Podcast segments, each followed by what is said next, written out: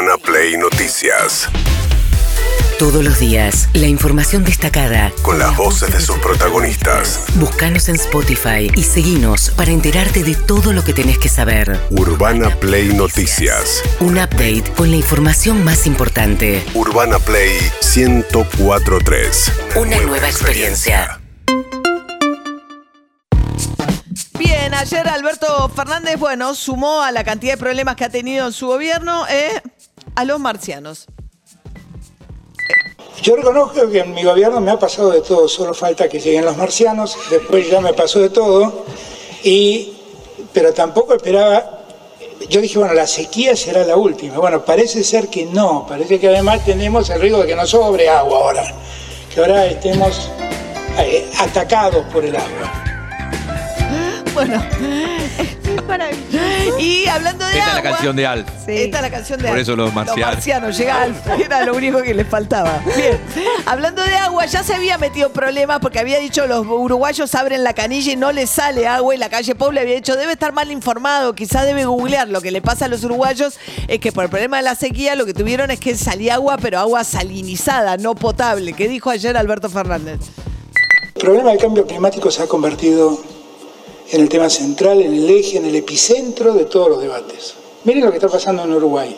Uruguay provee su agua potable de las napas y de repente por la falta de lluvias las napas dejaron de ser, de- de- dejaron de brindar agua potable. Ajá. Y el agua que ofrecen es agua eh, salada No sabe qué que decir. no sirve para, para el consumo de agua potable. Y si algo decíamos todos era que Uruguay tenía los mejores ríos subterráneos, tenía uno de los mejores acuíferos del mundo, Ajá. y sin embargo nos pasa esto.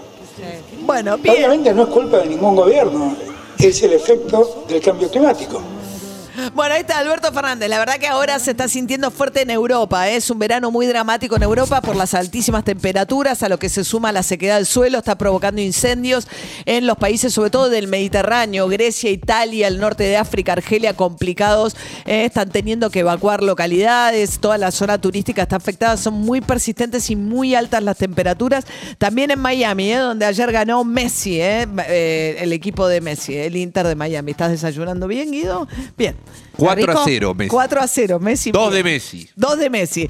Muy bien. eh, Sergio Massa, muy criticado ayer por los, eh, las dos principales asociaciones empresarias eh, argentinas, la Unión Industrial Argentina y AEA, que dijeron que las nuevas medidas que encarecen en un 25% las importaciones van a generar falta de competitividad, pues son insumos para las exportaciones argentinas y que además hay mucha incertidumbre, porque Massa había dicho que todo lo que tiene que ver con la cadena de producción de alimentos, la canasta básica, para evitar que la inflación, que inevitablemente esto va a meter, vaya a alimentos que son los productos más sensibles del bolsillo de los sectores populares, que esos iban a quedar exceptuados. Esa resolución todavía no se conoce. Mientras tanto, ¿qué dijo Sergio Massa? La plata del fondo no está en hospitales, la plata del fondo no está en caminos, no está en puentes, no está en escuelas, no está en universidades. La plata que Macri le pidió al fondo está en las cuentas de fondos de inversión extranjeros que vinieron a la Argentina, timbiaron y cuando no confiaron más en el gobierno de Macri empezaron un proceso de fuga que como Argentina no tenía los dólares para pagarlo, el gobierno de Macri le pidió plata al fondo para dárselo a esos fondos. Eso es lo que pasó en la Argentina. Bien, eso eh, hay nue- renueva el debate sobre el tema del crédito del fondo. Hay un cruce de Martín Guzmán que salió a cruzar el ministro, el ex ministro de Economía, a María Eugenia Vidal respecto del fondo, el acuerdo con el Fondo Monetario y lo que se le debe. En las últimas horas había dicho Patricia Burrich que le quiere pedir más plata al fondo y que la manera de salir del cepo es pedir un blindaje. Un blindaje sería como decir, mira, yo como tengo espalda y tengo reservas porque toda esta plata la tengo disponible en el Banco Central, que es lo que Macri dijo que no iba a usar la plata con el fondo porque bastaba con demostrar que la plata estaba disponible para generar confianza y evitar la fuga de capitales. Eso no pasó y se terminó con la deuda con el fondo. Patricia Burrich el otro día en la Sociedad Rural Argentina dijo que le pediría más plata al fondo todavía y no explicó cómo haría para abrir el cepo y evitar que este mismo, esta misma situación se repitiera. Mientras tanto, ¿qué más dijo Massa en este caso de gira por Santiago del Estero? Yo nunca tuve miedo a la hora de elegir enfrentar grandes tareas. La Argentina tiene la fuerza suficiente para sobreponerse a cualquier adversidad. Y los argentinos somos capaces, por más que alguno quiera decir que somos una sociedad fracasada o de mierda, ni sociedad fracasada, ni sociedad de mierda. Nos vamos a levantar y vamos a salir adelante porque tenemos la capacidad, el coraje, el talento y la fuerza. Ahí Lo que está pésimo es el sonido. Ahí está, bien. Sergio Massa se calentó. Bueno, no puede hacer anuncios porque le prohíbe la ley electoral hacer anuncios de gestión que puedan ser interpretados como que lo que busca es volcar las elecciones, o sea, sacar ventaja en las elecciones. Entonces lo que dijo es que después de las paso va a anunciar un nuevo previaje. Pero dijo, pero después las paso porque ahora la ley no me deja, que es la devolución del 50% de lo que tiene que ver. Ahora ya no lo hacen más en temporada alta, o sea que antes de que venga la temporada del verano va a haber un periodo en el cual va a haber previaje, hay que ver en qué monto. Lo que sí anunciaron respecto a la cuestión turística ayer Matías Lamens, el ministro de eh, em, Turismo y Deporte, es la llegada de las guías Michelin. ¿Qué es esto? Las famosas estrellas a los restaurantes más ricos, que empieza más ricos, de más alta cocina, que es muy famosa, sobre todo arrancó en Francia. Bueno, lo que hace es generar también movimiento turístico, no solamente te da un lugar a tu cocina en el mundo, sino que además puede generar la atracción de gente que, bueno, a partir de eso toma decisiones de viaje. ¿Qué decía ayer Matías Lamens?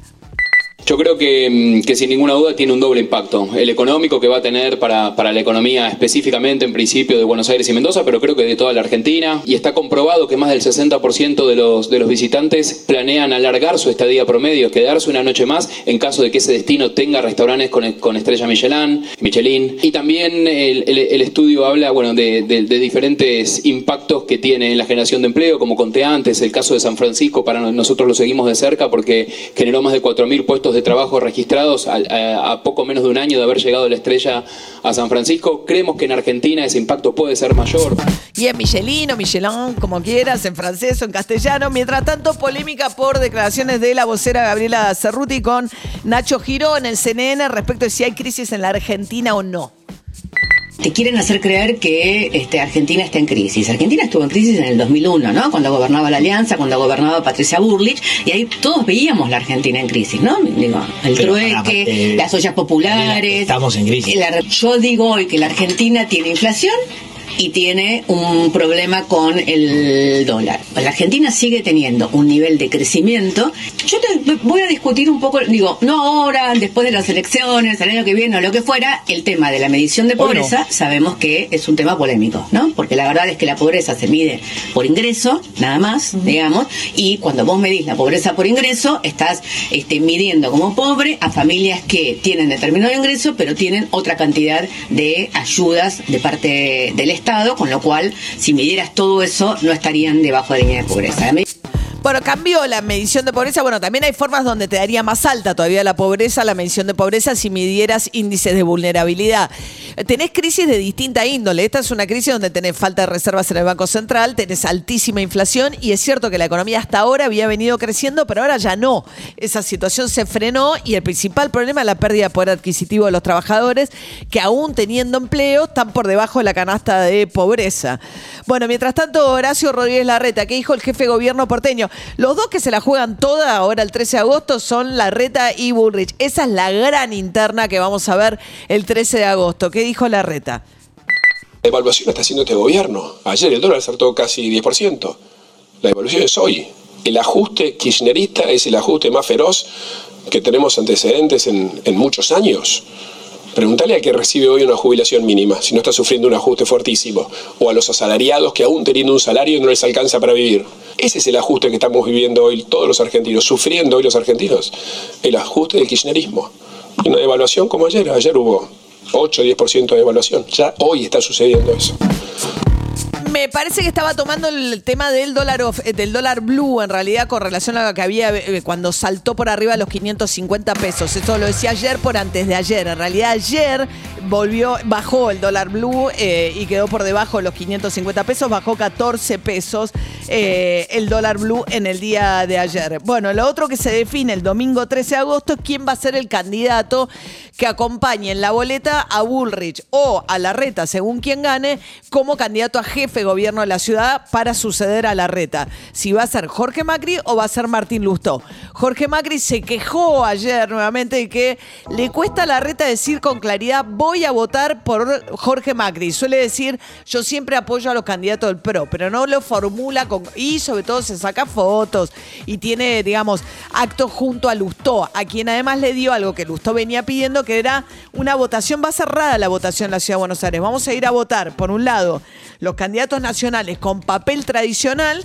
y vas a tener que ir dos veces. O sea, y después va a haber una urna con unas especies de, como una urna electrónica, con, como si fuese tapada, como un lugar este, cubierto, donde vas a votar de manera electrónica al candidato a jefe de gobierno y con papel tradicional los demás candidatos nacionales. O sea, en un mismo espacio vas a tener dos lugares de votación distintos.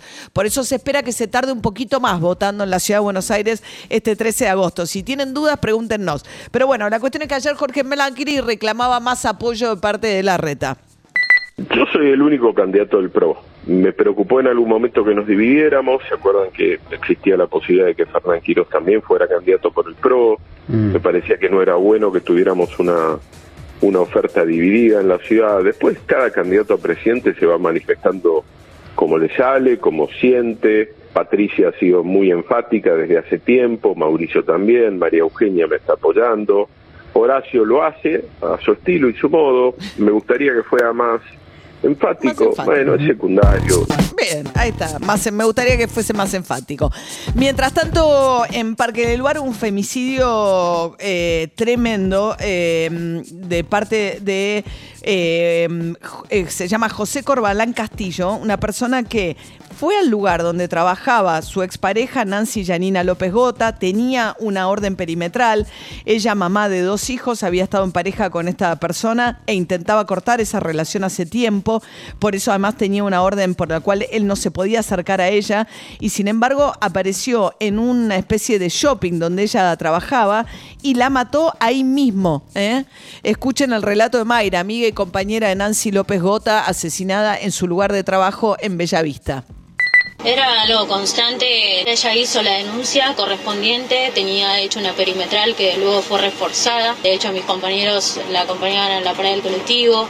El que podía alcanzarla con un- algún vehículo hasta la casa lo hacía. Tratábamos de que todo el tiempo estuviera acompañada, pero bueno, tenía que manejarse sola. Estábamos hablando de una persona que, que trabajaba para la constructora, es decir, sabía los planos del edificio, sabía cómo estaba construido el lugar, dónde estaban las puertas de emergencia y aún teniendo la perimetral, el, jefe de él, que se llama Jorge Cuello, si no me equivoco, él también tendría que acercarse a declarar porque él es totalmente responsable de esta situación. Le dio lugar a que él siguiera trabajando en este lugar. Claro, porque la mata en su lugar de trabajo a ella en el centro, en un complejo comercial y de oficinas llamado Leluar Plaza, ¿eh? que queda en Ituzaingó. En lo que va del año ya hubo 207 femicidios. Urbana Play Noticias.